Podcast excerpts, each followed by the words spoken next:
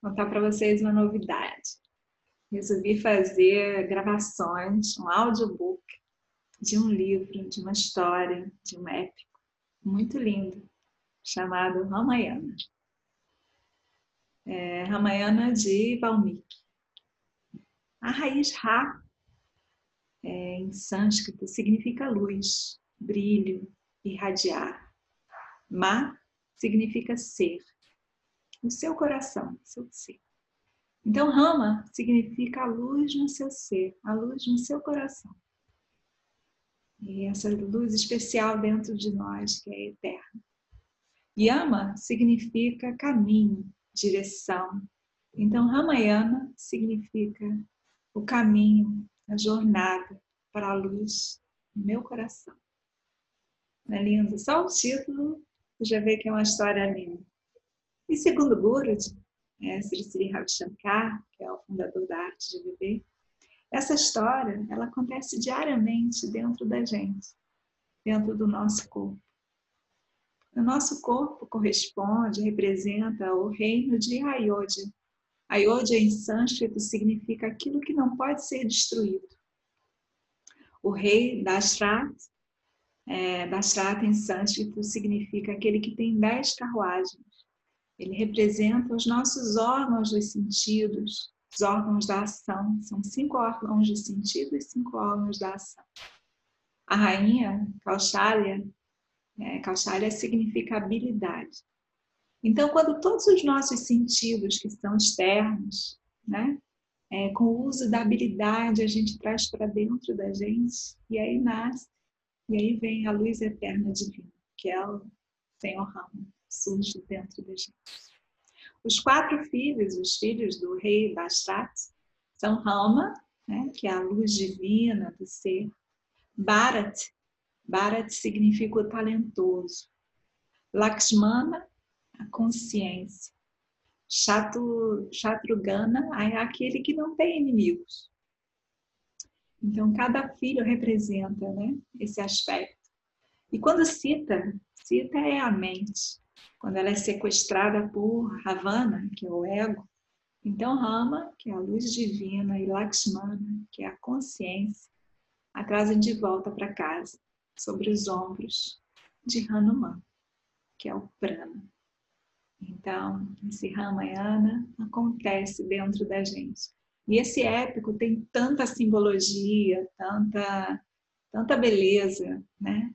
Que eh, eu fiquei pensando assim, qual que eu vou estar traduzindo e lendo para vocês, né? Porque existem diversas versões e traduções do épico Ramayana. O texto do poema completo, só para você ter uma ideia, são 25 mil versos em poema, como se fosse uma canção, né? um Gita, uma, um canto. E eu li diversas versões em inglês e outras já traduzidas para português, que para mim facilitaria ficar lendo para vocês, né, fazendo a gravação de um texto já traduzido. Mas o, o, o texto mais famoso, já traduzido para português, que é esse aqui, ele tem muitas omissões, né, para ficar menor. E não é nem as omissões que me bateu assim, é que ele altera algumas passagens. Ele altera de acordo com o critério moral do escritor e da época em que foi escrito. Então, assim, gostei muito. E tinha, tem um outro texto já traduzido também em PDF disponível né, no, no, na internet, que eu achei muito pesada, muito maçante. Então, vou compartilhar. Eu acabei tendo que traduzir, é, porque a versão que eu mais gostei foi essa aqui, a versão do Rajagopalachari, é, Rajaji, né? É, esse senhor aqui. Então, esse livro eu comprei em Rishikesh, quando eu estive lá, e é a versão mais linda que eu achei dessa história. Ela tem 76 capítulos. E eu decidi gravar e traduzir e gravar aqui para vocês. E a história, então, começar pela introdução, né? A história começa numa certa manhã, com a visita de Narada ao ashram de Valmiki. Depois da recepção, Valmiki o perguntou: Ó oh, onisciente Narada, diga-me, quem, entre os heróis do mundo, é o maior em virtude e sabedoria? Sabendo, através de seus poderes sobrenaturais, o motivo da pergunta de Valmiki, Narada respondeu: Brahma é o herói que você pergunta. Nascido da, na dinastia solar, ele é regente em Ayodhya. Então Narada brevemente contou a história de Rama para Valmiki.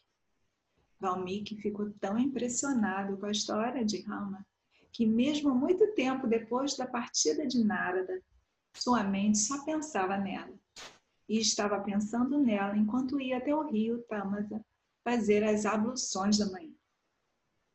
No caminho, pelas margens do rio, ele viu uma árvore próxima. Dois pássaros crausha, namorando e cantando sua alegria de viver e de amar. De repente, o macho caiu, atingido por uma flecha de um caçador. A fêmea, vendo seu amado cair no chão, se lamentou profundamente. Observando isso, Valmiki explodiu uma maldição. Ó caçador, por ter matado um desses pássaros de amor, você irá vagar por todos os seus longos anos de vida. Mas em um momento o sábio se recuperou e ficou a refletir por que havia se perdido na raiva. Que direito tenho eu de amaldiçoar o caçador porque fui iludido pela emoção. Relembrando as palavras da maldição, Rishi se admirou com o ritmo. Ele descobriu que a sua piedade havia tornado, tomado forma num shloka. Shloka é uma estrofe linda. E ele refletiu que tudo isso havia sido parte de uma misteriosa lila de Deus e entrou em meditação. Brahma, de quatro rostos, apareceu para Valmiki durante a meditação e ele disse: Não tenha medo. Essas coisas aconteceram para te iniciar na história de Rama. Da tristeza veio o verso, e nessa métrica e ritmo a história deve ser contada. Eu vou te dar a visão de tudo o que aconteceu, até mesmo como os personagens pensavam e como se pareciam tão claramente quando ver algo na palma da sua mão. E você deverá cantá-la com as minhas bênçãos para o benefício do mundo. Valmiki e seus discípulos repetiram verso por verso, de novo e de novo, e gravaram firmemente nas suas mentes. Então Valmiki compôs o Ramayana na métrica devida e ensinou aos seus discípulos. E assim nasceu o Ramayana de Valmiki, a história do Senhor e sua consorte, nascidos como mortais, experimentando as dores dos humanos, estabelecendo o Dharma na Terra. Ele foi cantado pelo Rishi em palavras de beleza sem igual. E as palavras de Brahma se realizaram. Enquanto as montanhas estiverem de pé, enquanto os rios fluírem, Ramayana será apreciado pelos homens e irá salvá-los dos pecados.